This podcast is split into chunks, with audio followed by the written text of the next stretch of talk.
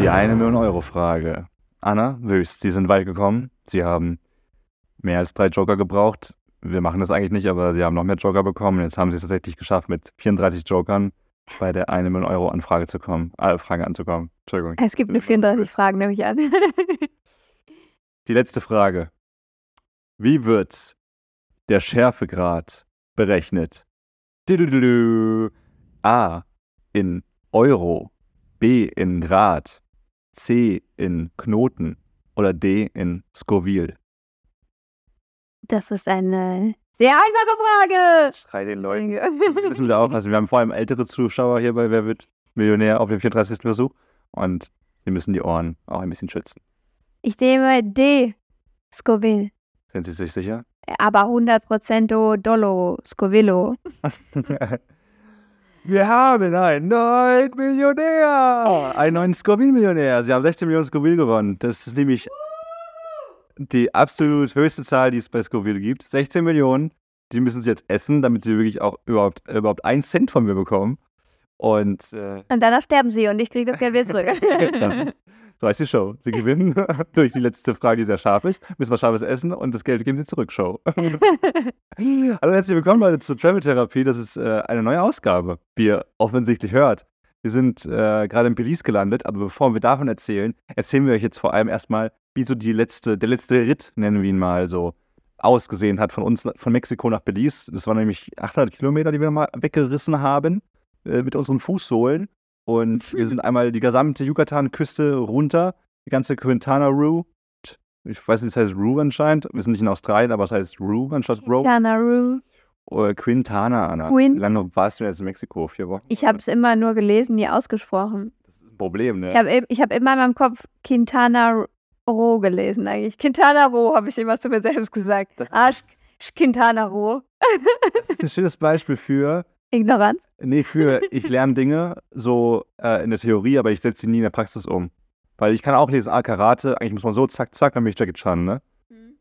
Und dann weißt du, dass in jedem Karate äh, äh, Theorietest kannst du Karatemeister werden. Aber du bist es dann halt nicht. Deswegen immer Leute, wenn ihr irgendwas lest, auch mal aussprechen laut. Auch im Zug einfach, damit ihr die Aussprache ein bisschen übt.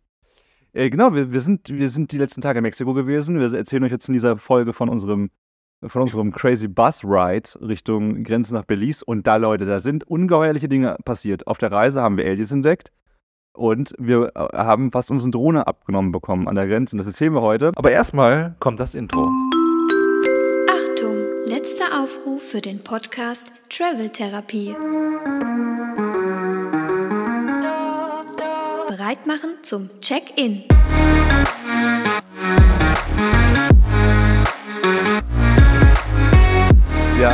Haben nämlich, also wir haben zwei Tage zum Abschluss unserer Mexiko-Reise nochmal in Cancun verbracht, weil wir da unser Auto abgeben mussten. Und da haben wir noch eine Foodtour gemacht.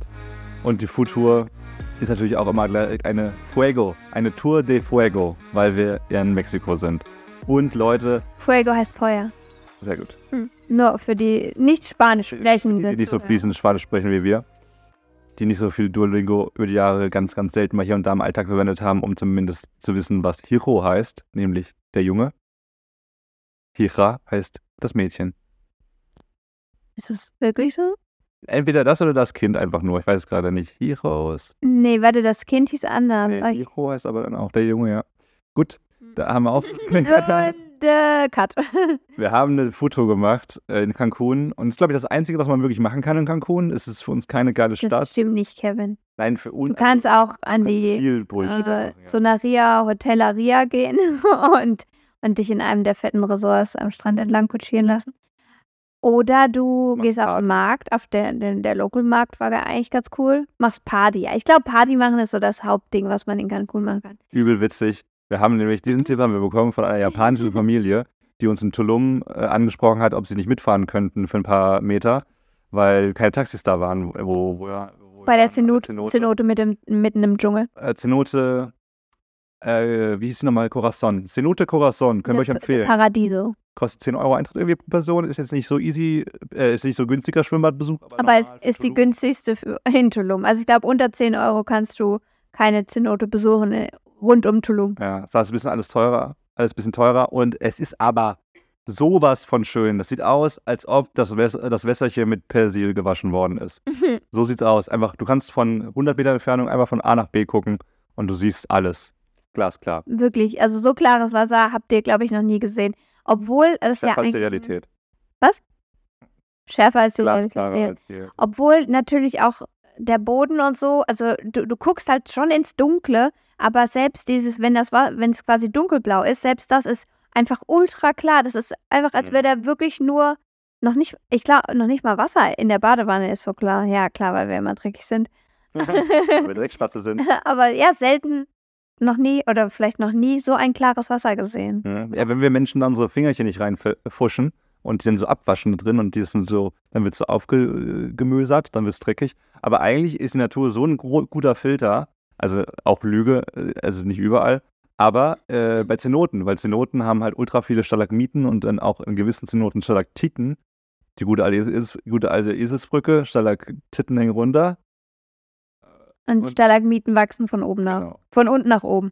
äh, runtergebrochen sind das, äh, sind das Kalkablagerungen über die Millionen Jahre, die sie angesammelt haben. Die sehen cool aus, weil die so aufeinander tropfen.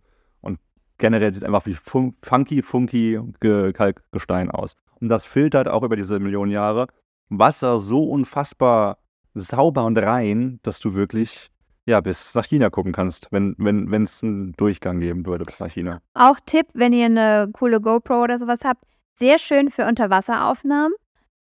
Wir hatten nur leider an dem Tag unsere Hülle vergessen und deswegen konnten wir. Ich habe mich wirklich super geärgert, weil ich glaube, man hätte da richtig geil mit dem Licht, wenn die Sonne reinfällt und so, ne? Also wenn ihr das machen wollt, vergesst vorher nicht eure Unterwasserkamera. That's right. Äh, da, äh, wir dürfen jetzt nicht komplett abhanden kommen von unserer Story, weil wir versuchen gerne mal den Faden zu verlieren. Wir haben also diese japanischen Menschen, es ist egal, also es war halt eine japanische Familie. Was einfach cool war, lustig war, weil wir noch über Fußball gesprochen haben. Die Japaner haben ja dann die Deutschen weggeklatscht, ein paar Stunden später im Fußball, im, im Testspiel. Oder das ist kein Testspiel dann mehr, das ist jetzt irgendwie diese, ah, diese Weltliga. Mich brauchst du nicht so fragend angucken. Ich habe keine Ahnung. Sag mal was zum Fußball. haben, gut, haben gut gespielt, die Deutschen, ne? Nee, die haben doch verloren. 4 zu 0. Weiß ich doch. 4 zu 1. Ach so, ah, ups. Aber der Ball muss schon ins Runde, ne? Hä, ins Eckige. Siehst du? Ja, wir machen jetzt weiter, drifte nicht so weiter. Und die, waren- mit dem waren wir im Auto und dann haben die gesagt, haben wir gefragt, ja, was fandet ihr so am besten? Dann meinten die Cancun und dann meinten sie, äh, Coco Bango in Cancun. Coco Bango Bar. Ja, was ist das? Eine Bahnclub. Ja, und dann war es war halt voll lustig, weil so ein älterer Herr war, eine ältere Dame und zwei äh, Mädels in unserem Alter dann auch wahrscheinlich und ein Junge. Also Frauen und Männer in unserem Alter, so Mitte 30. Nee, 30 un ungefähr. Und Ich kann schon sagen, dass Also, ich bin 34, Kevin. Okay. es, ist immer, es ist immer so Wie du schwer. jetzt so rumgetänzelt bist. Ich weiß nicht, wenn hier jemand draußen zuhört, der auch in einer Partnerschaft ist, äh, es ist immer voll schwer. Ich, ich hasse es eigentlich zum Plural zu reden, weil eigentlich wir sollten immer Individuen sein. Aber manchmal hat man ja wirklich die gleiche Meinung von irgendwas, ne? Und dann möchte ich so sagen, ja, wir. Oder, ja, wenn es darum geht, ja, die waren so alt wie wir. Und dann stimmt es aber nicht ganz, weil ich bin knapp 30. Ich bin bald 30 und Anna ist bald Mitte 30. Aber, Oder? Es ist Ja. eigentlich nur 35, Mitte 30, ne? Naja, auf jeden Fall war das halt immer lustig, eine lustige Familie, die dann aber halt sehr gerne wohl einen gebechert hat. Wo ich auch aus eigener Erfahrung sagen kann, dass japanische Menschen extrem gut im, im Partymachen sind, weil sie irgendwie nur einen Fingerhut mit Wasser und dann mit einem, mit einem Tropfen Wodka oder sowas brauchen. Und dann sind sie völlig weg und äh, lassen den Tanga auf den Tisch fliegen und sind auch auf dem Tisch. Und es macht sehr viel Spaß mit denen, weil die dann die guten Hemmungen verlieren. Nicht die schlimmsten, aber dann auch irgendwann. Da ist das Mischverhältnis ja dann ähnlich wie bei Scoville, oder? Ja, wir kommen zurück. Ja, chill, chill am Willi, man. Please. Das war eigentlich eine gute Das Überleitung. war eine richtig gute, ja genau. Aber feiern waren wir nicht, weil wir absolut gar keinen Bock drauf hatten. Und Cancun nicht viel zu bieten hat, außer eine Foodtour, wo wir auch mal hier und da was essen waren. Und dann gibt es immer zu jedem Taco, zu, jedem, zu, dem, zu jeder Quesadilla gibt es dann immer eine Habanero-Creme natürlich auch, die man essen könnte. Habanero ist eine der... der Salsa nennt man das auch. Also in, in Soßenform quasi gepackt zum Dippen. Ist das eine Also, Salsa direkt? Das nennen die Salsa, ja. Salsa ist doch auch Tomate, äh, Zwiebel und ein bisschen Kräuter und ein bisschen Limette. Nur weil du die Salsa so kennst, also Salsa kann halt auch grün sein oder so. Salsa heißt, glaube ich, nur, dass es äh, ge, gepanschtes Gemüse ist, also Gepanscht. quasi ähm, püriertes Gemüse, püriertes Gemüse mit Kräutern und Gewürzen. Und, und welches Gemüse das letztendlich ist, äh, ist divers. Guckst das müssen wir nochmal, das müssen, jetzt mache ich gleich, das müssen wir nochmal cross-checken, aber jetzt bleiben wir kurz bei den Scoville, bevor wir wieder bei Salsa hängen bleiben und Exkursen nach Salsa-Land machen. Äh, Scoville ist super spannend, weil das ist einfach auch voll undurchsichtig, ne? Warum wird das in Schärfe gemessen und nicht irgendwie einfach in, äh, in Fahrenheit oder in Celsius? Grad, äh, Scoville, das wurde mal erfunden von einem Wissenschaftler, der hieß Scoville. Ich habe den Vornamen gerade leider nicht. Doch, Wil Wilbur. Wilbur L. Scoville hat das mal 1912 ins Leben gerufen, dieses Messverfahren, weil der irgendwann rausgefunden hat, dass, dass Chilisorten äh, ein Capsain, Capsaicin-Gehalt haben. Das ist quasi dafür da. Das ist ein Wirkstoff. Lange etwas, genau. Ein Capsaicin-Gehalt mehr oder weniger täuscht dir vor, dass du eine Verletzung im Körper hast, in, deinem, in deiner Schleimhaut, wo dann eben diese, dieses Capsaicin drauf trifft. Du hast keine wirklich Verletzung, aber es täuscht es vor und deswegen brennt es. kann ja auch was passieren dann, ne? Deswegen brennt es und es kann auch mehrmals brennen. und Stimmt, das Capsaicin wird quasi ja eigentlich nicht abgebaut und deswegen brennt es beim Ausscheiden nochmal, obwohl es ja wirklich, also es ist ja wirklich nur eine Vortäuschung. Es ist wie eine Halluzination, die du hast. Du, du bist ja gar nicht, du hast ja gar keine Verletzung, aber trotzdem, es geht einmal durch den ganzen Organismus und dein Popoloch denkt immer noch, es brennt. Krass. Ist so. Und deswegen, das ist halt ein großer Unterschied zwischen äh, dem und zum Beispiel, wenn du den Radieschen reinpfefferst oder eine Zwiebel oder sowas. Das ist dann schon wieder was anderes. Das ist auch scharf ja irgendwie, ne? Aber da äh, treten ätherische Öle aus. Und Öle verdampfen dann quasi wieder, ne? Die, die treffen so auf deine Schleimhäute und dann sind sie verpufft quasi. Aber dieses Capsain, äh, Capsaicin bleibt halt einfach erstmal in deinem Organismus nee, und nee, bis nee. es draußen ist. Moment, verpuffen ist jetzt auch falsch. Äh, was der Unterschied war, weil ich habe ähm, das Video, was jetzt Kevin so schön hier äh, referiert, habe ich natürlich auch geschaut. Und es geht darum, dass diese anderen Öle, wie heißen die nochmal? Also die ätherischen Öle in Senf, Meerrettich oder Wasabi. Ähm, kennt man ja auch, dass da so sowas scharf Oder Radieschen, ja. Da, da merkt man ja sofort, die Schärfe ist irgendwie anders. Die zieht nämlich in die Nase. Also wer schon mal mhm. Wasabi und so gegessen hat oder halt auch scharfen Meerrettich, wo nicht 50.000 Prozent nur Sahne drin ist, ähm, das, da rümpft man sofort die Nase, das zieht nach oben, weil es ne, genau aus ätherischen Ölen be ähm, besteht. Zum Teil natürlich, also enthalten hat. Und wenn man das ähm, lagert, diesen Meerrettich zum Beispiel, wenn man den jetzt ein paar Jahre lagern würde oder wenn der im Offen stehen bleibt, dann verflüchtigen sich diese ätherischen Öle irgendwann und er würde irgendwann die Schärfe verlieren. Das heißt, wenn der Radieschen rumschrumpelt und länger da liegt, dann ist die irgendwann auch nicht mehr scharf. Und das ist bei Chilis halt anders, weil auch wenn die getrocknet werden, oder die werden ja auch oft dann getrocknet nochmal benutzt zum Kochen, dieses Capsaicin verflüchtigt sich nicht und bleibt immer enthalten. Das heißt, das ist eine endlose Schärfe, die diese Chilis haben. Und äh, ja, die halt zweimal brennt und eben bei Senf und Meerrettich und sowas, wo die Öle dafür verantwortlich sind, das verflüchtigt sich irgendwann und das brennt dann eigentlich auch nicht mehr beim Kacker machen. Das hast du wissenschaftlich zu Ende gebracht. Punkt. Schön in die Schüssel getragen. Ich finde es aber auch absurd, dass es da noch eine Steigerung gibt. Also Habanero bezeichnet man so als einer der schärfsten äh, Chilis der Welt. Das ist ja irgendwie interessant. In, in, Deutschland ist ja die Chili schon an sich, ne? Die Jalapeno irgendwie das Maß aller Dinge. Und bei Habanero denkt man so, oh, das sind ja die krassen Dudes die das futtern, aber das ist hier Standard. Das essen ganz normale Leute. Man kriegt immer so eine halbe Habanero mit obendrauf aufs Essen gelegt. Ja. Und das schon, wenn man Zünglein Leck. einmal so mit der Zungenspitze so dran äh, nur kurz abtastet, dann ist wirklich schon, kannst du deine Lippen schon damit einstreichen. Also die ja. haben dann natürlich das Botox den ganzen Abend. Ja, da war ich ganz gut, haben wir so gedacht. Es müsste eigentlich ein Labello geben, Geschäftsidee von uns. Ein Labello, äh, ja doch, ein Lippenstift so quasi, wo man so ein bisschen Habanero reinmacht. So ein bisschen, das darf man auch nicht ablecken dann. Das ist dumm, aber mach, machen ja Frauen sowieso nicht, oder? Lecken die so ihren Lippenstift ab? Legst du deinen Lippenstift ab? Hm. Das darf man nicht, oder? Ist verboten. Der geht auch sofort ja, wieder ab. Wenn, man, wenn, du jetzt so eine Vaseline-Creme, wenn du es da reinmischst, irgendwann verschmierst du den ja schon irgendwie. Aber klar, wenn man jetzt so piekfeinen Lippenstift aufgetragen hat, der soll ja dann jetzt auch äh, so erhalten bleiben, wie man ihn drauf gemacht hat und nicht bis zum Ohrläppchen hochgezogen werden. Auch dann, wenn du mit jemandem rummachst, Aber jemanden küsst, dann hast du ja plötzlich so ein sehr prickelndes Erlebnis. Oh ja, stimmt.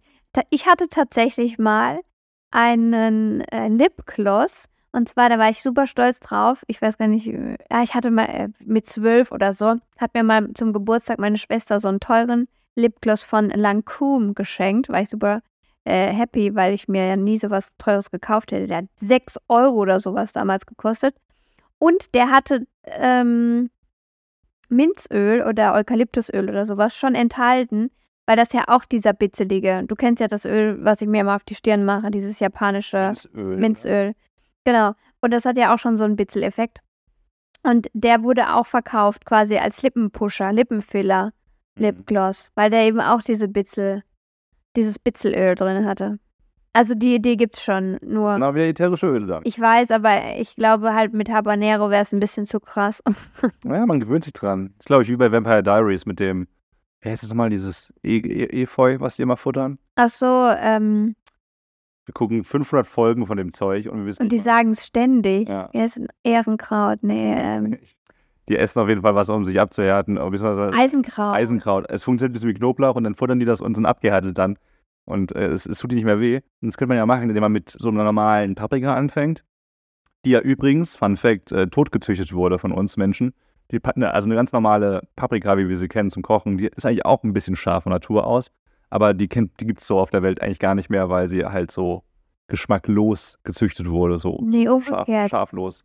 Nee, nee, nee. Die wurde halt so herangezüchtet. Du kannst nicht sagen, dass die andere. Nee, nee, also sie tot ist ganz ursprünglich, ganz ursprünglich ist sie eigentlich schon ein bisschen scharf, die Paprika, aber für den äh, Supermarktverkauf und für den normalen Haushaltsgebrauch wurde, sie, wurde diese Haushaltspaprika, wie wir sie jetzt kennen, in den drei verschiedenen Ja, die, die halt noch scharf sind, das sind halt die Habanero dann. Das sind verschiedene Paprikas einfach. Das ist dann was anderes. Das ist eine ganz andere Sorte und sowas. Du kannst dann nicht jetzt alle Paprikaschoten, Chilischoten unter einen Deckel, äh, Kochtopf decken, stecken, decken. Da müssen wir nochmal nachlesen. Das habe ich, glaub, das hab ich mir, hab- das hat unser Guide erzählt. Und dann habe ich aufgepasst, während du Ja, der hat ja eh zu allem Jahr einen Amen gesagt. Die Habanero ist ultra krass, ne? Hat aber 600.000 Scoville. Ich habe auch gerade einen Fehler gemacht, leider. Es geht nicht bis 16 Millionen. Oder doch, ich verstehe es gerade nicht, weil die Skalen, die ich hier noch finde, die, die gehen bis 2,2 Millionen. Und Habaneros haben so 600.000. Und dann geht es auch bis 2,2 Millionen mit der Carolina Reaper. Wo ich mir so denke, hä? Hast du dann direkt den Magen weggebrannt, indem du einmal schluckst? Oder, also was, was ist der Unterschied? Bei der Habanero spürst du de facto dein, dein Sinnesorgan nicht mehr, was für Schmecken verantwortlich ist. Doch, du spürst es aber viel zu intensiv.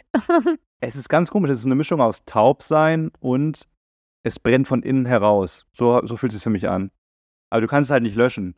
Das ist ja das Interessante bei Scoville. Deswegen diese Zahlen äh, für, für etwas, was 600.000 Scoville hat. Dafür müsstest du, wenn ich nicht ganz falsch liege, 600 Liter trinken. 600 Liter Wasser.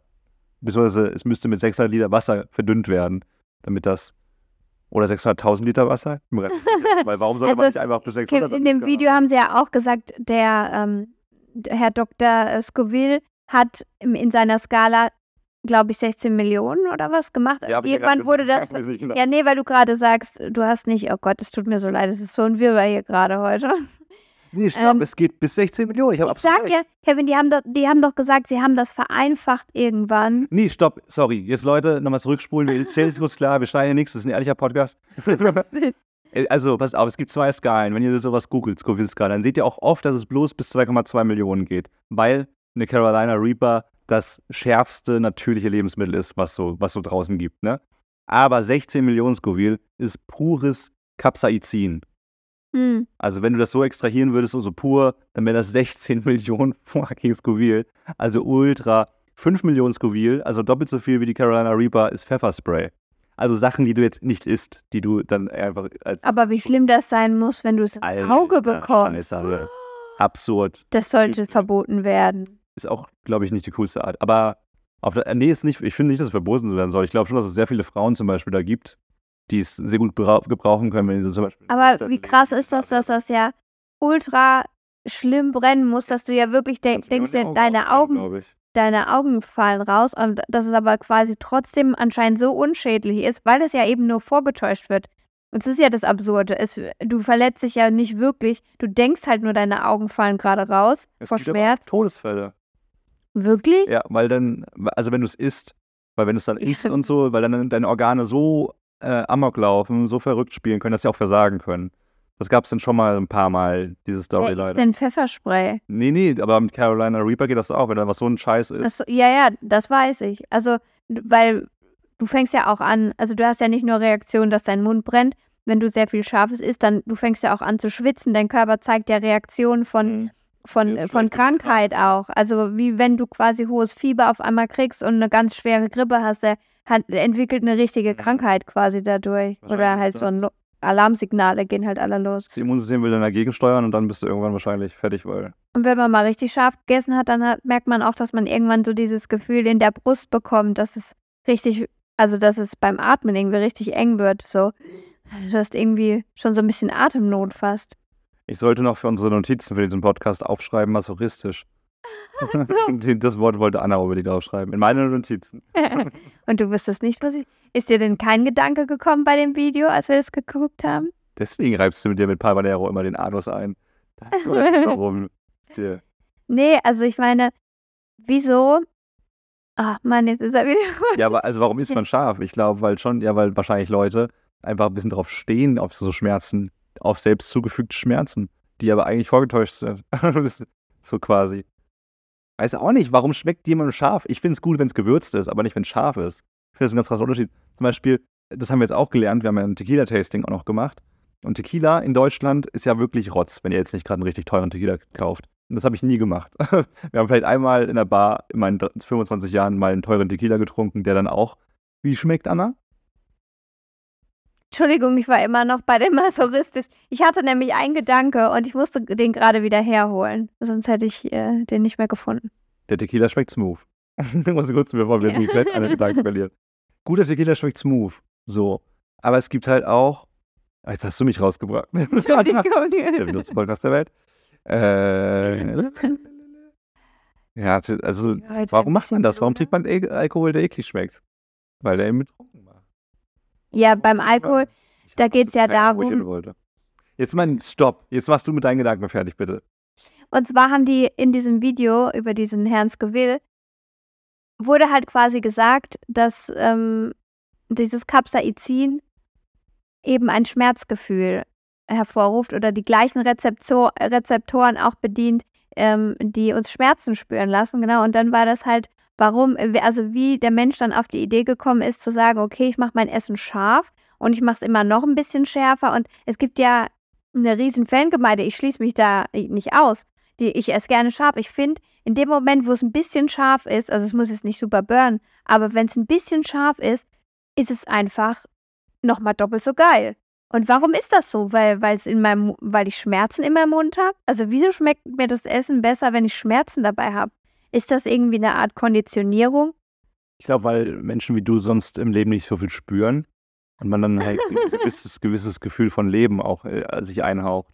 Ja, da habe ich endlich mal die Macht über meinen Körper, so wenn ich mir selber Du schmerze. bist selber verantwortlich eigentlich, ja. Das Kleinglas Milch, damit es abgelöscht ist. Und vielleicht ist es auch so, weil Kevin so eine Pussy ist bei scharfen Sachen und ich dann immer jene, diejenige bin, die gerne die Jalapenos von ihm, von seinem Sandwich oder von seiner Pizza bei mir drauflegt, dass ich dass mir so ein Stück weit Dominanz auch wiederhole. Das, da kann man echt tief gehen, glaube ich. Das ist aber, Auch heute. lasse ich dir auch gerne, Anna. Wir haben heute Burger geholt und er hat gefragt, Jalapenos drauf. Und Kevin hat natürlich das verneint. Und ich war sehr stolz zu sagen, dass ich natürlich Jalapenos haben möchte. Und dann hat Kevin gesagt, she's the man. Ich finde es schön und traurig zugleich, dass ich das stolz mache.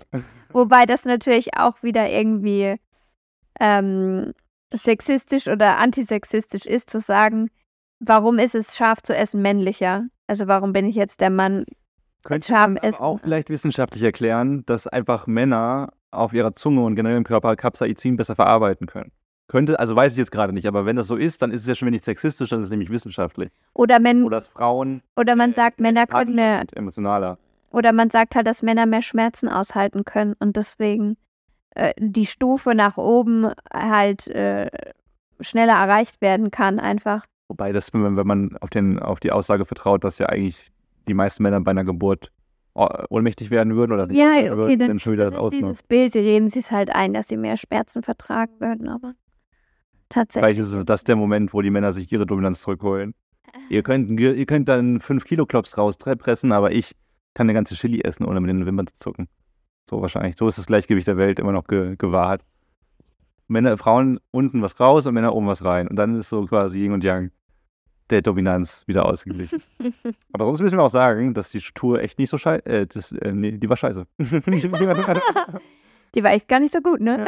Ey, Leute, wirklich, wir haben, das war eine Kooperation, Gott sei Dank. Wir haben das mit Get Your Guide gemacht. Da kann man, ähm, wenn, man eine kleine Community hat, kann man sich so quasi für, für, für, wie nennt man das? Für Events, für, wie nennt man das, wenn man was macht? Veranstaltungen, für Ausflüge, für Touren sozusagen bewerben.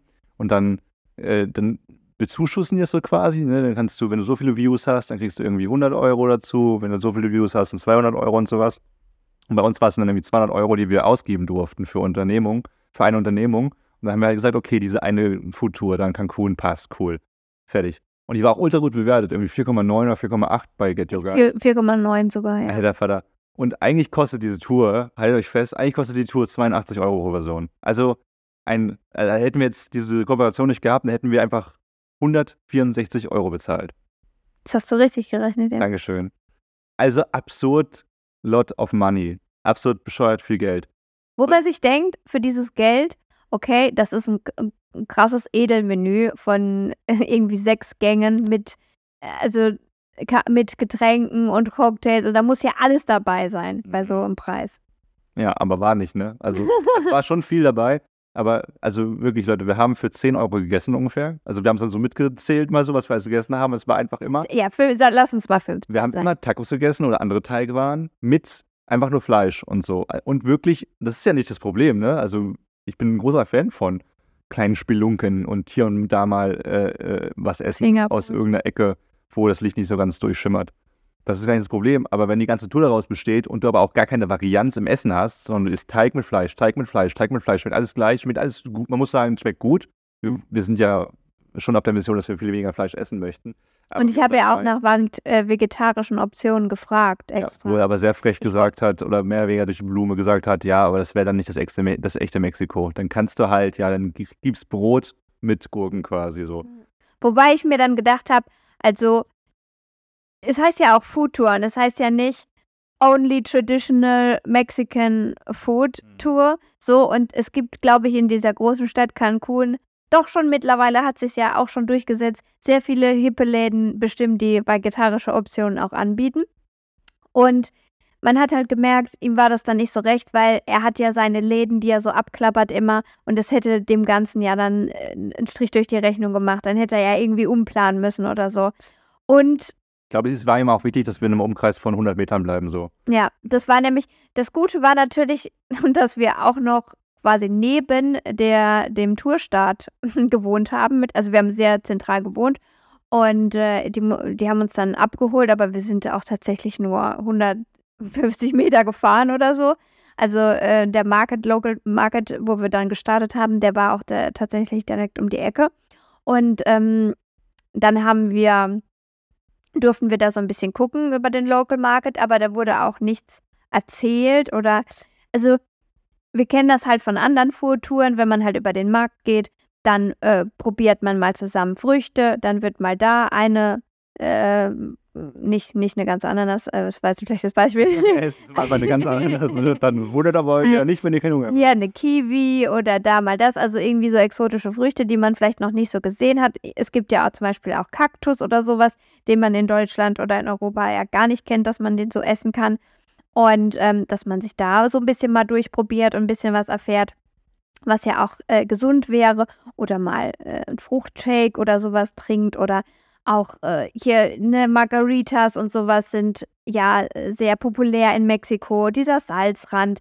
Ähm, auch Mezcal, da kommen wir später noch zu. Also Tequila ist ja super berühmt, wird äh, von der ähm, Agave-Pflanze hergestellt hier in Mexiko.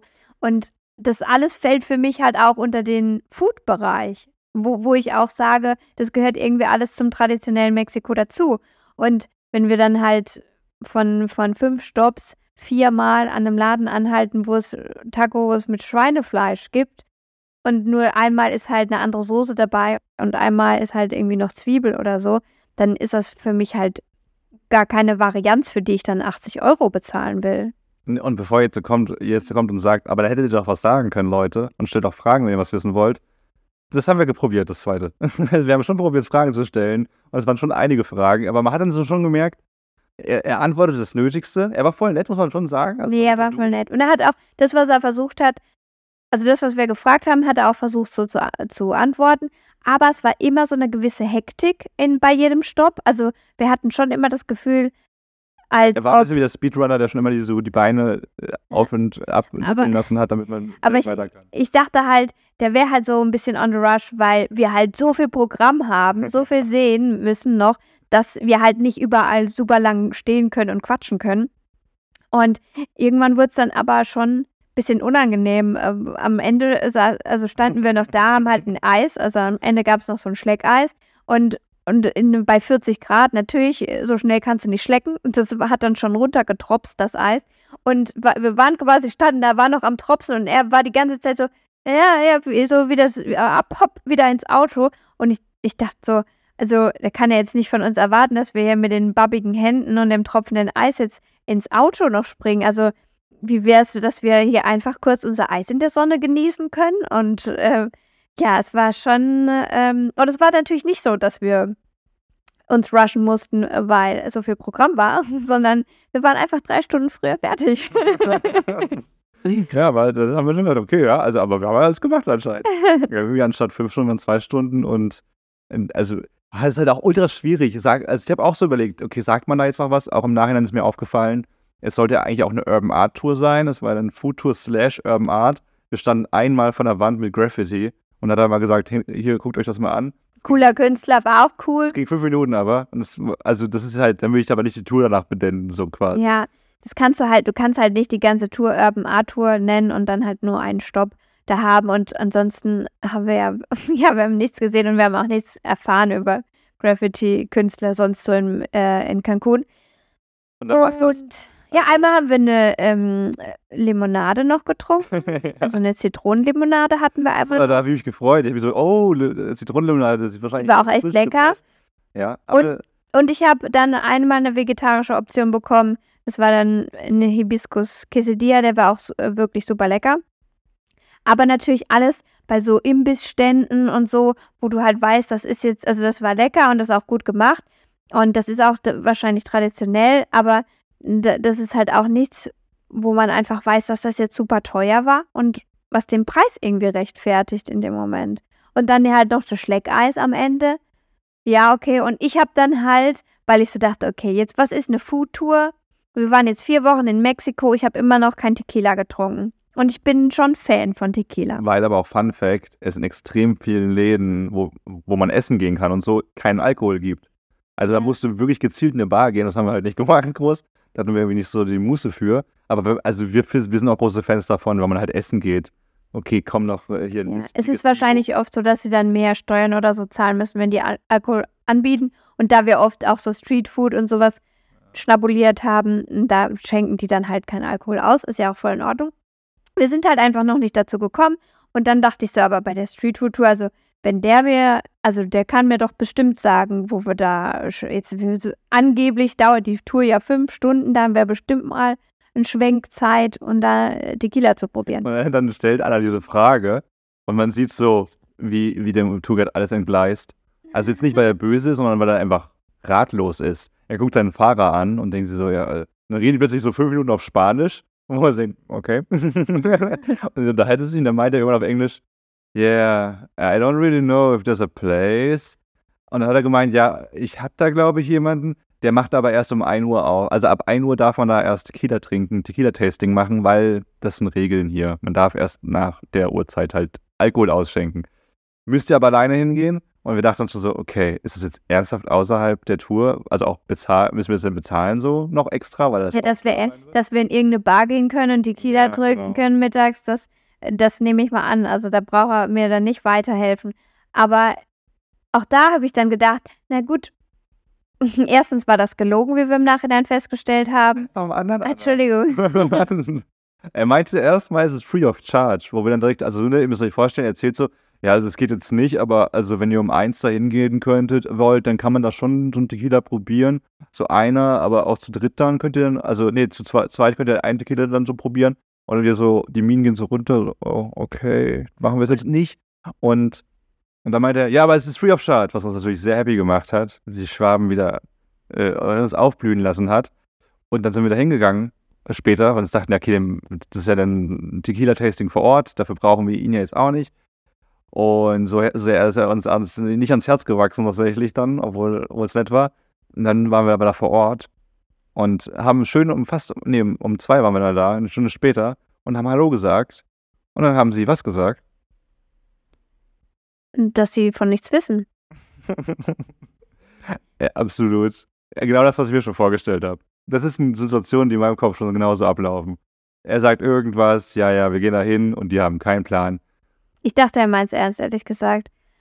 Obwohl ich mich auch schon gefragt habe, als er nämlich meinte, es war nämlich 12 Uhr, als wir ihn gefragt haben, ob wir einen Tequila haben können. Und dann hat er gesagt, ne, die machen erst um 1 Uhr auf.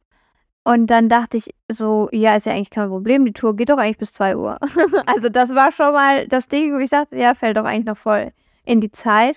Aber nun gut, unser deutsches Problem aber auch, dass wir sowas nicht nachfragen. Ich bin dann wirklich einfach voll lieb. Ne, ich bin dann so, oh, cool, Roy, danke, cool, blablabla. Aber weil ich auch irgendwie nicht denke, dass es mein Job ist, jetzt dem Tourguide zu sagen, wie die Tour funktioniert. Und da denke ich mir so, wer bin ich denn, das zu sagen? Vielleicht funktioniert die Tour ja so. Und vielleicht ist die Tour einfach nur scheiße. Aber warum kostet die dann, also warum ist die denn so gut bewertet auch und so? Das verstehe ich dann halt nicht. Aber dazu komme ich später. Jetzt sind wir aber erstmal im Restaurant und äh, völlig verdutzt also rufen wir da an, dann bei unserer, bei unserer Tourorganisation, nachdem vier Leute nicht wissen, dass das funktioniert da mit dem Tequila-Tasting und so. Und unser Carlos heißt er, hieß er, der alles organisiert, der auch dann mit Roy gesprochen hat. Und Roy hat dann gesagt anscheinend, Roy hat gesagt, ja, ich habe euch doch gesagt, Anna und Kevin, das Tequila-Tasting ist dabei, wenn ihr was zu essen kauft. und die so, nee, nee, nee, Carlos, Roy, das stimmt nicht. Carlos war ultra korrekt, muss man sagen. Nee, Roy, das stimmt halt einfach gar nicht. Und dann hat, hat Carlos gesagt, huh, Roy. und dann hat er gesagt, okay Leute, gib mir nochmal die Dame vom Restaurant, äh, ich rede mit der, dann dürft ihr das machen, so, und könnt ihr das machen. Und dann, dachte, haben wir gesagt, danke Carlos. Und dann haben wir uns aber sowas von einen reingescheppert mit drei sehr randvollen Tequilas.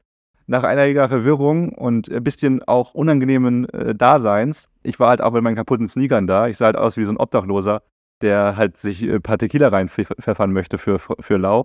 Um 14 Uhr. 14 Uhr. Und das haben wir dann auch gemacht, aber dann hatte, hat Victor uns so halt irgendwie durch, durch sie geführt und, und uns erstmal einen Tequila gezeigt, der sechs Monate alt ist. Drei. Nee, drei Monate, genau. Der ist ganz hell. Also, falls ihr auf Partys seid oder mal Tequila probiert. Silver nennt man Silver, das der, der durchsichtige ist immer ein bisschen jünger. Dann gab es so einen beigen. Mittelbraunen. Mittelbraun. Der war dann sechs Monate alt und es gab einen äh, ziemlich dunklen, der war dann ein Jahr alt. Und die waren alle sehr smooth, muss man sagen. Also null, so wie Tequila wie der Gold-Tequila, der Sierra also lasst Tequila euch, schmeckt. Genau, lasst euch gesagt sein, in Mexiko, die wissen alle, dass der Sierra Tequila der letzte Mist ist. Also, wo man in Deutschland eigentlich denkt, oh, mit diesem Partyhütchen obendrauf, das ist ja der fancieste Tröpf, das fancyste Tröpfchen, was man sich holen kann, weil, man, weil das so hochwertig aussieht, dass da sogar oben ein mexikanisches Hütchen drauf ist. Das ist alles nur Vermarktung. Das ist der schlechteste Tequila, den ihr euch holen könnt. Das ist wirklich ganz billiger Schrott mhm. im Verhältnis, wenn man hier mal wirklich den guten probiert hat. Der ist vielleicht auch gefährlich, also vielleicht ist es auch so ein natürlicher Schutz, dass der Tequila einfach äh, scheiße schmeckt, weil man ihn viel schwerer runterbekommt. Weil bei dem anderen ist es echt gefährlich. Der rinnt ja so sanft die Kehle runter, ja. dass du dich da ja richtig satt trinken kannst. also du kannst ja, wenn du Durst hast, sogar äh, einen runterleeren. Ja, so extrem jetzt auch wieder nicht. Aber auf jeden Fall schon gefährlicher, weil er einfach viel besser schmeckt. Ich habe ich hab mir auch so gedacht, wie trinkt man denn so einen edlen Tequila? Da kostet eine Flasche 50 Euro, habe ich mal nachgeguckt. Ja, also hier, zumindest in Mexiko, vielleicht kostet der in Deutschland nochmal, Celestine hieß der, hieß der Tequila. Der kostet wahrscheinlich in Deutschland nochmal ein bisschen mehr, weil er exportiert werden muss. Und dann dachte ich mir so, ich war schon zum Ansetzen, ne, zwei Mexikaner um uns rum, die das so das gezeigt haben. Dann natürlich Salz, Limette. Und ich bin halt schon so gewöhnt aus meinen alten Clubzeiten. Das einfach komm runter damit und weg damit und ah, dann brennt's auch noch mal kurz und dann ist aber auch fertig. Und ich bin sowas so, ich habe so eine ganz schnelle Nackenbewegung gemacht und dann habe gemerkt, oh, das macht man bestimmt nicht hier. Dass man und dann habe ich auch noch gesagt, wir trinken, wir trinken hier bei Tequila so. Und dann meinte er auch, ja, man muss nippen. Also erstmal probieren, nippen so ein bisschen, aber schmecken und dann weg damit. Und ich habe mir auch so den Mund geschwenkt und ich bin wirklich, habe einen schnellen Würgereiz. Äh, aber es ist, du kannst in den Mund schwenken und der ist sehr smooth. Und das ist wirklich bei Alkohol, glaube ich, generell die Regel, auch bei Wodka. Und wir haben in Australien mal äh, einen coolen Dude kennengelernt, der puren Alkohol trinkt. Also der, der verdünnt das dann mit, mit Soda und sowas, ne? Aber der meint auch, er will halt diese ganzen Giftstoffe nicht haben. Also Was heißt puren Alkohol? es gibt, äh, wie nennt man das dann, Ethanol? Ja. Genau, das, also der hat dann einfach Ethanol und da macht er immer ein bisschen was rein, dann Soda oder sowas. Also es ist immer noch, es ist immer noch Also hundertprozentigen oder was? nicht ganz. Ich glaube, Ethanol ist, es ist schon sehr, sehr hochprozentig, aber ich weiß nicht. Und das macht er dann, äh, so, es ist natürlich immer noch giftig, ist Alkohol halt. Aber es ist halt ohne diesen ganzen Chemiescheiß, der sonst da drin ist, ne? Diese Farbstoffe und Pipapo. In, in Schnaps sind ja keine Farbstoffe. Da, Nee, nee, die werden ja so Obstbrände und sowas. Da ist halt einfach dieses Räucheraroma und sowas drin. Von, von, vom. Obst oder sowas. Nee. Der- Ein, ein Schnaps hat ja fast keine Kalorien. Ein Fruchtschnaps hat auf jeden Fall Zucker. Das schmeckt Das ja auch. ist, alles, das ist doch alles Ja, rausdestilliert. das schmeckt ja süß. Das schmeckt doch nicht süß. Doch.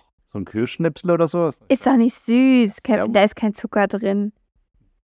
No way. Der hat nur Kalorien ein bisschen wegen der Kohlenhydrate, wegen der Alkoholverbindung halt, aber nie im Leben, weil da noch Zucker drin ist. Das werden wir Wenn es ein Likör ist oder so, ja, aber Ja, dann, aber auch diese Pushkin Red Wodka und sowas. Die sind ja so klar, weil da eben nichts drin ist. Nee, nee, aber Fruchtschnäpse haben ja Farben. Nee, Fruchtschnäpse sind auch klar. Hm. Ein klarer Obstler, sagt man doch. Ah, aber was ist, aber es gibt doch auch so. Hä, die schmecken nach Obst und da ist nichts mehr drin an Obst? Da ist ja, das schmeckt hauptsächlich Brenns einfach, weil die richtig hochprozentig auch sind meistens. Und die haben nur so einen feinen Abgang, Mirabelle oder so, was mein Papa gerne trinkt zum Ja, Beispiel. schmeckt doch fruchtig. Ja, fu- ist es fruchtig? Also, die haben halt noch so die Du hast dir Fruchtnote. deine Geschmacksknospen kaputt gemacht mit deinem ganzen Schafgeesse hier. Ich habe halt noch feine Knospen, Anna. Ich schmecke da halt auch die mir keine raus. Märchenlügen und Halbwissen. Wir sind der Halbwissen-Podcast, habe ich das Gefühl. Ähm, ja, äh, und das war dann wirklich schön. Also wir waren gleich angedüdelt und so und dann war auch schon wieder vergessen, dass wir da nicht die aller, allerbeste Tour hatten. Äh, wir haben es dann auch nochmal, Deutsch, schön Deutsch haben wir dann nochmal eine Review geschrieben, so, ja, aber so geht das jetzt ja aber nicht. Wir haben halt so ges- gesagt, das war voll nett, blablabla, aber äh, da haben sie uns ein bisschen anders vorgestellt.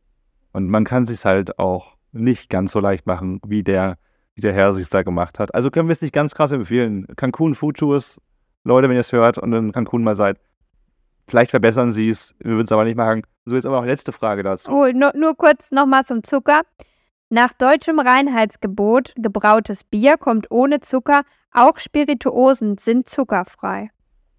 Das ist ja toll, dass äh, den, den Kindern Ja, der, ganze Zucker in die Rachen geschmissen wird durch tausend Produkte, aber der gute deutsche Alkohol, da kommt kein Zucker Ja, rein. aber wahrscheinlich nur kein zugesetzter. Vielleicht ist natürlicher Zucker ist vielleicht noch drin. Ja, muss ich jetzt noch mal kurz recherchieren, aber kein, weil du mein, du dein Argument war ja, was da alles Mhm. re äh, reingewurstelt wurde noch. Und das ist, ist glaube ich, tatsächlich nicht so. Hm. Hm. Ja, das kann gut sein. Das kann gut sein. Er wollte sich einfach nur Ethanol reinziehen, weil es billiger ist und hochprozentiger. Ich glaube nicht, dass es billiger ist. Wahrscheinlich Doch, das ist- das schwieriger sowieso. kauft man ja dann genau so Wissenschaftler und sowas kaufen das halt eigentlich, weil man das halt benutzt in der um in der hier in Chemie, um irgendwelche Sachen zu reinigen und sowas einzulegen in Ethanol und sowas. Ja, kann gut sein. Ja, Äh, ja jedenfalls die Foodtour. Also er war freundlich. die war auf jeden Fall aber echt krass bewertet. Und warum ist das so? Und wir haben es jetzt mittlerweile analysiert, warum das in Mexiko so ist. Weil einfach das ein Ami-Urlaubsland ist und die Amerikaner bezahlen alles, die finden alles geil und die kommentieren alles als super geil. Es ist einfach völlig abstrus. Man darf eigentlich, muss echt aufpassen, wenn man Bewertungen und so sich durch anguckt und wenn man da schon sieht, dass es sehr viele Amerikaner sind. Es ist wahrscheinlich nicht die gleiche Erwartungshaltung, die du hast. Weil die zahlen halt einfach Unsummen für alles, feiern alles ab, was ja auch irgendwie ein schönes vielleicht, aber irgendwie auch nicht realistisch. Und äh, dann, dann gehen die wieder und dann sagen die, die haben ein krasses Erlebnis gehabt und so schreiben die das auch, oh, krasse Foodtour und so. Aber vielleicht, weil die, ich, ich kann es nicht einschätzen, vielleicht aber auch, weil die nicht mehr erwartet haben oder so. Aber ich kann es mir vielleicht so, auch so vorstellen, dass wenn du jetzt ein reicherer Ami bist und du hast da dein fancy Hotel, in dem du lebst, was eh vielleicht schon 200 Euro die Nacht kostet oder so, Und dann hast du eine Foodtour und dann gehst du mit dem Menschen halt mal in so hinterste Ecken, in so ein Street-Local-Ding, wo es wirklich kaschemmig aussieht. Und dann denkst du halt, wow, ich habe gerade das echte Mexiko kennengelernt. Und dann ist es für die halt so voll was Besonderes, weil die da natürlich selber nie gelandet wären. Wenn du halt eh armer Backpacker schon bist und wir die letzten vier Wochen sowieso dort gegessen haben, dann denkst du so, wow, war jetzt auch nichts anderes als bisher. Und ja, dann ist es für die halt vielleicht aufregend. Und dann merken die halt mal, dass es in solchen Orten meistens besser schmeckt, vielleicht als in ihren fancy Restaurants. Und dann ist das auch noch ein Geschmackserlebnis. Mhm. Noch dazu quasi. Ja. Und ich glaube, was ich auch glaube, ist, wir waren halt tatsächlich nur zu zweit. Also es hatte anscheinend niemand anderes die Tour gebucht. Und ich glaube halt einfach, dass er deswegen gesagt hat, okay, da mache ich einfach das Ganze ein bisschen kürzer, wenn mehr Leute dabei gewesen wären und die natürlich dann Unsummen mehr Geld gezahlt. Also man muss sich das ja ausrechnen, wenn wir allein, wenn wir zu fünf oder zu sechs gewesen wären, dann hätte er ja mehr als das doppelte, dreifache bekommen. Und dass man dann halt gesagt hat, okay, die sind nur zu zweit, die haben jetzt, ich habe jetzt so wenig im Geldbeutel, da mache ich auch nur die abgespeckte Tour. Was natürlich traurig war für uns. Aber es war wieder ein Erlebnis. Wir haben uns was, wir haben was zum Aufregen gehabt, aber Leute, so ein Tequila-Tasting haut auch wieder vieles raus. Also besteht, wenn ihr eine schlechte Tour habt, dann besteht darauf, dass ihr nochmal einen kurzen irgendwo trinken könnt, zumindest. Und dann beschwert ihr euch nochmal still und heimlich äh, im Nachhinein drüber.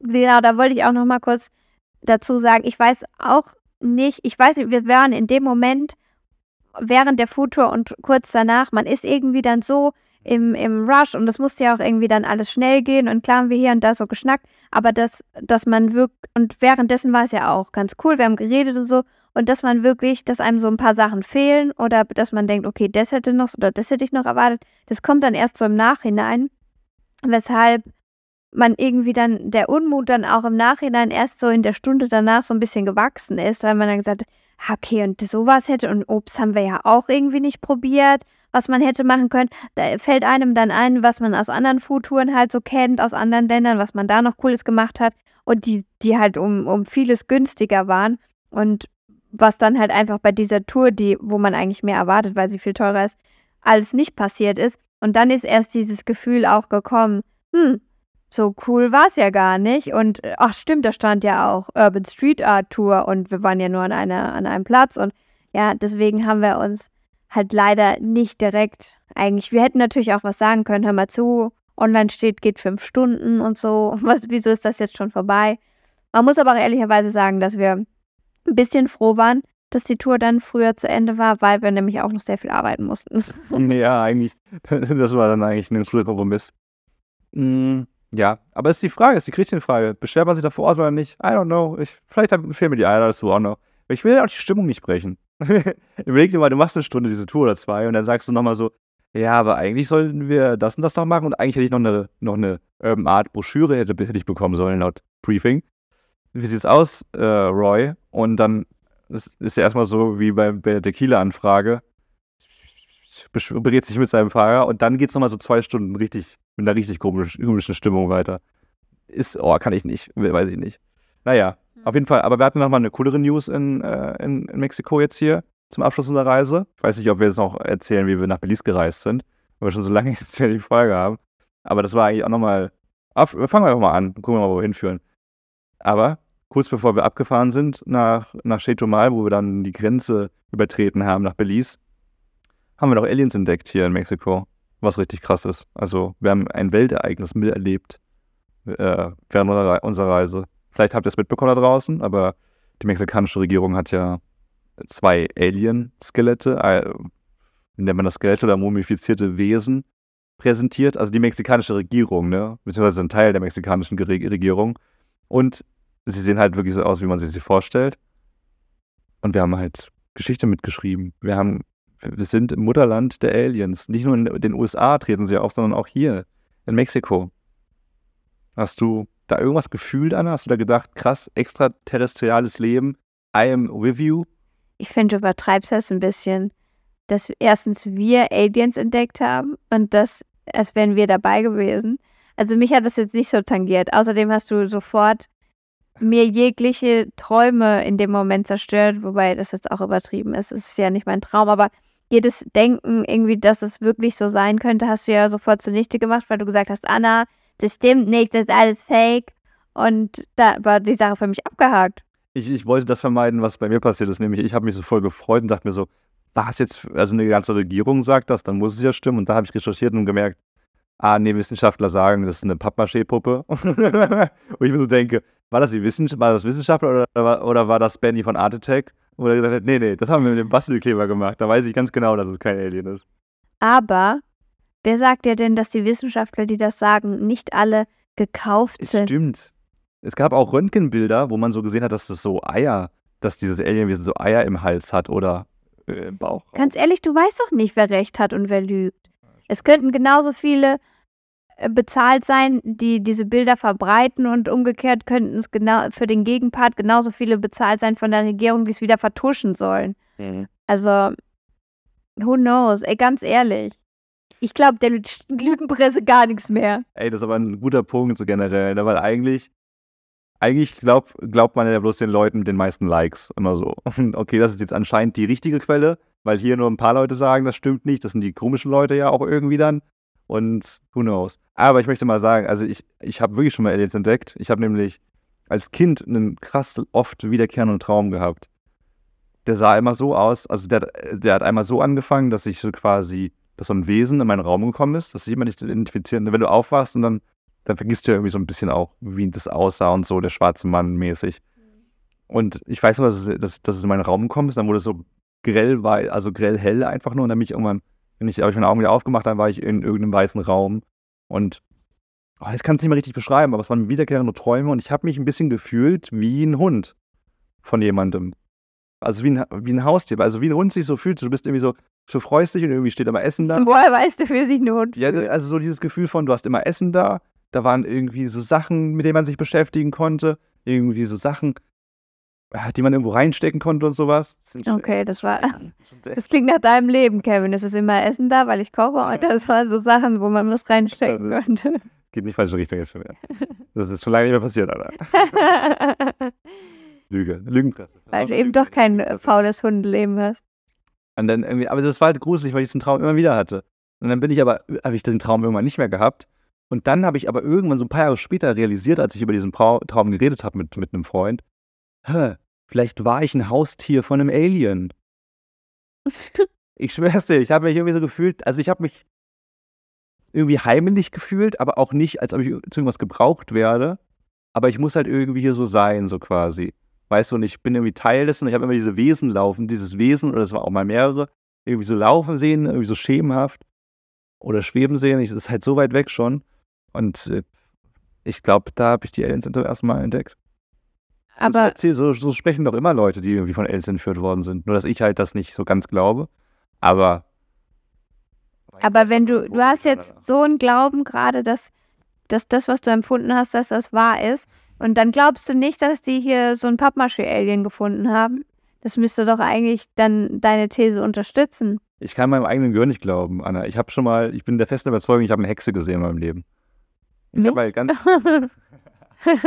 ich, ich habe ganz klar, ich bin mal aufgewacht und ich habe ganz klar, wir haben so ein, ich war unter so einem Schrägdach und da habe ich aus dem Fenster geguckt in den Himmel. Ich bin aufgewacht mitten in der Nacht und habe ein, äh, ich bin, ich bin wach geworden von einem Kichern, so ein Hexen, also ganz klischeehaft aber auch, ne? Da habe ich aus dem Fenster geguckt und habe äh, viel zu weit weg, war es auch, habe ich so eine Hexe auf einem Besen durch, den- äh, durch den Wind reiten sehen, durch, durch den Himmel. Und dieses Kichern ging, ich konnte nicht mehr schlafen. Und ich schwör, also Also, entweder das war ein Traum im Traum oder es war halt for real ein Hexen-Alien. aber war die dann so richtig, quasi hinter ihr war der Vollmond und die ist dann Ja. so durch das Licht. Okay. Deswegen weiß ich jetzt nicht, ob ich einfach nur das Simsalabim Sabrina Intro irgendwie geträumt habe oder, aber ich schwör's dir, es war so real. Ich glaube bis heute, dass es so war. Aber auch klar, der, der Ton, habe ich den so, wenn die jetzt wirklich kurz vom Mond war, habe ich den wirklich gehört, den Ton oder das hätte die ganze Nachbarschaft hören müssen dann auch eigentlich. Aber vielleicht hast nur du hingesehen halt. Hattest du mal so ein, so ein übernatürliches Erlebnis, wo du irgendwie sagst, ob das Geister waren oder Aliens, aber was, wo du sagst, bis heute, hm, irgendwas könnte da gewesen sein? Nee, tatsächlich nicht. Das, das ist der Boring Podcast. ich weiß noch, ich, ich hatte scheiß viele Jahre mit richtig vielen Ängsten zu kämpfen, weil ich viel zu früh angefangen habe, schlimme, schlimme Filme und Serien und, und mit sieben Jahren schon Akte X geguckt habe, wo irgendwelche Leute mit zugenähten Augen und sowas um 20.15 Uhr im Fernsehen zu sehen waren. Nee, nee, das liebe ich um 20.15 Uhr. Du bist ein Doch, Spieler gewesen. 20.15 Uhr kam immer Akte X. Ach, Quatsch. Das war, ich weiß gar nicht, warum, die, war, das war übel. 20.15 Uhr oder um 21.15 Uhr. Ach, kann auch sein, dass es 21.15 Uhr war. Aber auf jeden Fall habe ich solche Dinge einfach viel zu früh geguckt und, ähm, und es war einfach schlimm immer die, also wir hatten so eine Wendeltreppe nach oben und da war quasi dazwischen Luft. Also die war nicht geschlossen nach hinten, sondern nur so Bretter und dann war da Luft. Und dann dachte ich beim Hochrennen immer, dass quasi von unten drunter jemand mit der Hand da so durchfassen kann und mich dann am Fuß packt und festhält. Ich bin da so, die, die ganzen ähm, Schrauben und diese ganze Metallverkleidung hat immer so gescheppert, dass fast das Ding abgefallen wäre, weil ich so schnell da hochgestampft bin. Und, und dann hatte ich aber, ich hatte immer das Gefühl, ich spüre diese Übernatürlichkeit, ich spüre dieses Monster gerade, das, das jagt mich, soweit es war. Ich hatte Herzklopfen bis zur Nase hoch. So, das ist vielleicht das einzige, äh, ja, dieses einzige übernatürliche Gefühl, was ich immer so mit mir getragen habe, aber kein bestimmtes Erlebnis. Ja, vielleicht bist du auch immer gerade so da vorne gekommen. Und die Geister immer. So hat sich's angefühlt, Ah, ja. Verdammt, schon wieder. Immer als Ich- wäre Füße unter der Decke. Scheiße. ich hätte da nicht langsam hochgehen Ich, können. ja, same, same. Das war für mich immer auch, wenn du das Licht ausgemacht hast im Bad oder sowas. Ich hatte ein, Keller, ich hatte ein Kellerzimmer, wo eh alles prinzipiell dunkel war. Und dann bin ich da mal durchgerannt und ich wusste, irgendwas, irgendwas ist hinter mir, aber gerade so schnell, dass es mich nicht kriegt, wenn ich schnell bin. Ja, Dummer Geist, aber also wenn es die gibt. Dann habe ich aber auch immer gesagt, wenn ich irgendwas, weil wenn ich Angst hatte oder sowas, habe ich immer gesagt so in den Raum, hey Geist, wenn du hier bist, aber ich finde dich cool, ne? Wir sind, wir sind Buddies, oder? Also ich habe immer so bonden wollen. Also wenn es Geister gibt, dann, dann bin ich voll auf eurer Seite. habe ich immer gesagt. Weil ich dann so dachte, gute Nacht, Geist. Und dann dachte ich so, bitte, bitte, bitte fall drauf rein, bitte fall drauf rein. Hat Hast funktioniert, lebe heute noch. aber ich hatte eine andere Methode. Ich dachte immer, wenn, also wenn ein Geist da ist, dann darf er mich einfach absolut nicht hören. Und ich habe fast, ich bin fast erstickt einfach, weil Gott, ja. Und das, das war so schlimm. Ich habe mich dann unter die Bettdecke verkrochen und habe die Bettdecke fast übers Gesicht gezogen und lag da wirklich, also eigentlich bis zum Einschlafen, dann halt eine Viertelstunde oder so, ohne mich zu bewegen.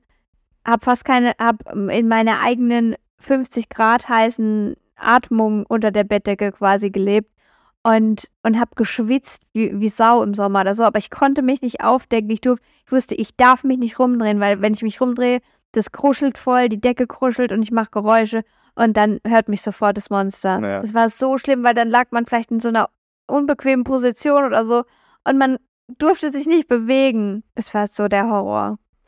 Und vielleicht haben wir als Kinder auch was gespürt, was da ist und was wir aber als Erwachsene verliert. verliert. Ja. So, also ne, es gibt ja, was ich bei Aliens ganz spannend finde, um das Thema vielleicht kurz abzuschließen, es gibt ja, man nennt es die Orang-Utan-Thesis oder die, weiß nicht, die Orang-Utan-Theorie, dass ne, Orang-Utans äh, wissen ja oder die sehen ja eine Kamera, wenn sie gefilmt werden und so, ne, bei einer Dokumentation.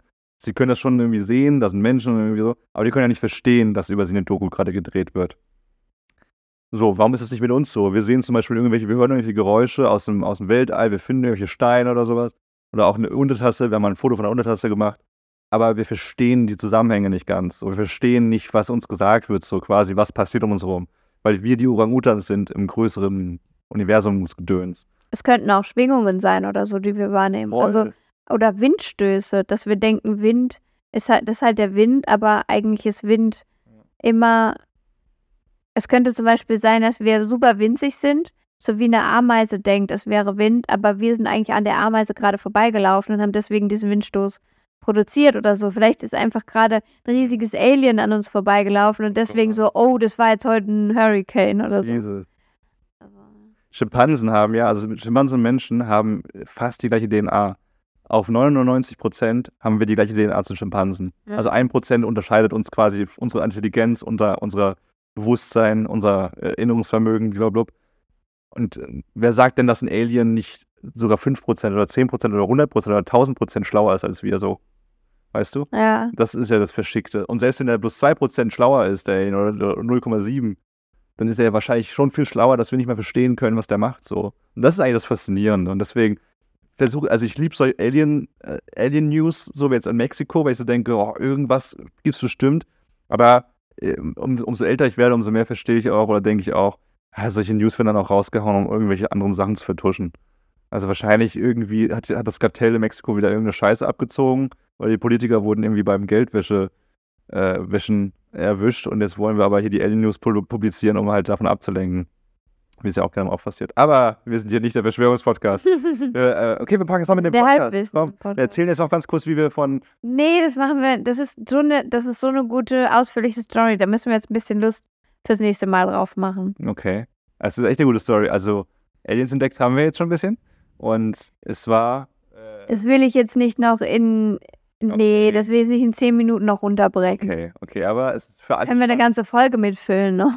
Es ist für alle spannend, die auf jeden Fall mal von Mexiko nach Belize reisen wollen, weil was hab ich mich nicht verrückt mach, gemacht?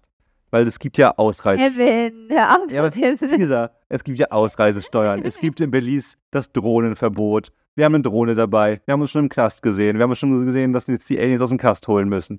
Und äh, das erzählen wir als der nächsten Folge dann. Wir sind gerade jetzt schon in Belize. Äh, Und hinter, wir, wir können mal ein Foto posten, hinter schwedischen Gardinen tatsächlich gerade auch. Wie in allen Unterkünften bisher in Mittelamerika. Wir haben immer. Gitter an den Fenstern. Also schon ein bisschen äh, creepy, aber dazu dann mehr in der nächsten Folge. Zum Abschluss der Folge wollen wir uns mal bedanken bei unserem heutigen Botschaftsgeber für Tag 254, Tante Lü, mit der Botschaft Enjoy your sweet life. You're sweet, sweet. Und es ist fast absolut perfekt. Also erstens, weil wir mit jedem Tag dieser Reise mehr lernen, unser Leben zu genießen. Und das heißt aber nicht nur am Strand abhängen und irgendwie immer Tequila zu trinken, sondern auch einfach mal das Leben mit jeder Faser zu nehmen. Wenn wir arbeiten, wenn wir, wenn es regnet, wenn es stürmt, wenn die Sonne zu doll scheint, wenn wir Hunger haben, wenn wir krank sind, wenn wir uns mal streiten, das alles doch irgendwie Teil des süßen Lebens ist. Und Tante Lü ist nicht pseudophilosophisch so wie wir, sondern die machen richtig gute Bio-Honigsorten. Also produzieren die mit, die machen eigentlich die Bienen, also tragen sie die ab. Oder die Imker. nee, die Bienen machen den Honig, Anna. Aber jetzt sprich mal nicht den, den Bienen den Job, ja. Die Imker sind bloß die Lieferanten. Aber die, ja, die Imker, ja, heben es ab quasi. Also die, Von der Bienenbank ab und Genau. Golddublone aus, aus Honig, die sie dann in unsere Münder transportieren. Und die machen ganz viel davon, also Bio-Honig in den schönsten Variationen. Äh, zum Beispiel gibt es Minz-Bio-Honig, was wir auch zu Hause mal früher benutzt haben, oder Ingwer-Honig, den wir zu Hause benutzt haben, oder Himbeerhonig, den wir mal früher zu Hause Es gibt- Köln benutzt haben, oder oder zum Beispiel Eukalyptushonig, sehr, sehr gute Kombination, wenn man krank ist.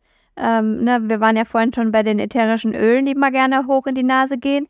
Eukalyptus kennt man, wenn man verschnupft ist oder so, perfekt oder irgendwie einen kratzigen Hals hat und Löffel Honig, sehr gut bei Krankheit beispielsweise. Aber ja, es gibt auch äh, andere Mischungen, die sich mega geil zum Kochen ähm, Eigen. be- eignen, genau, das Wort habe ich gesucht, die sich zum Beispiel zum Kochen eignen, weil ähm, einfach geil verfeinert, äh, weil man einfach, es gibt super viele Rezepte. Honig war anders besser. Früher, früher hat man irgendwie voll selten Honig benutzt, aber ist übrigens auch meine Geheimwaffe im Salatdressing.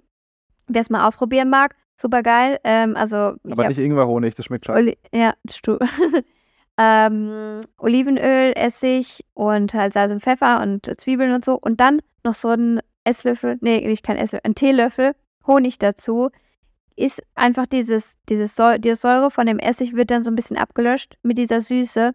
Ist einfach richtig geil. Und äh, wie gesagt, beim Kochen auch. Und wer sich, äh, wer noch ein paar Rezepte sucht, bei Tante Lü auf der Instagram-Seite gibt es auch voll viele Posts, wo richtig geile Rezepte aufgeführt sind, wo man Honig überall verwenden kann und seine Gerichte mit verfeinern kann. Richtig. Und die veganen Freunde unter uns, die kriegen da auch was, nämlich vegan Agavendicksaft. Also Agave übrigens wird auch äh, zur Tequila-Herstellung benutzt. Also das Mhm. heißt jetzt aber nicht, dass du betrunken bist beim Agavendicksaft, sondern es einfach, ein- wird halt äh, das Süße daraus extrahiert. Schmeckt auch sehr, sehr lecker, nicey und ist halt ja, pflanzlich. Also Tante Lee, vielen lieben Dank für die coolen Produkte. Ist halt auch mega stylisch, sieht cool aus für die Küche und wirklich, wir können es mit unseren Zünglein schwer bestätigen. Wir haben es immer geliebt. Und ist alles nachhaltig und äh, fair produziert. Ja. Äh, top, Toppi, Toppi. Vielen lieben Dank fürs Zuhören, Leute. Das war's schon wieder mit der Folge. Wir verabschieden uns. Äh, bewertet gerne den Podcast bei, bei Spotify.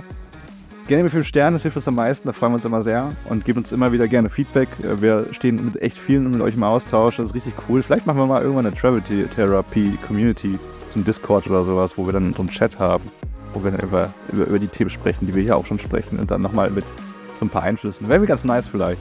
Also seid mir dabei, wenn es soweit ist. Und äh, Felix hast du gedrückt, dass ihr mal wieder reingehört habt.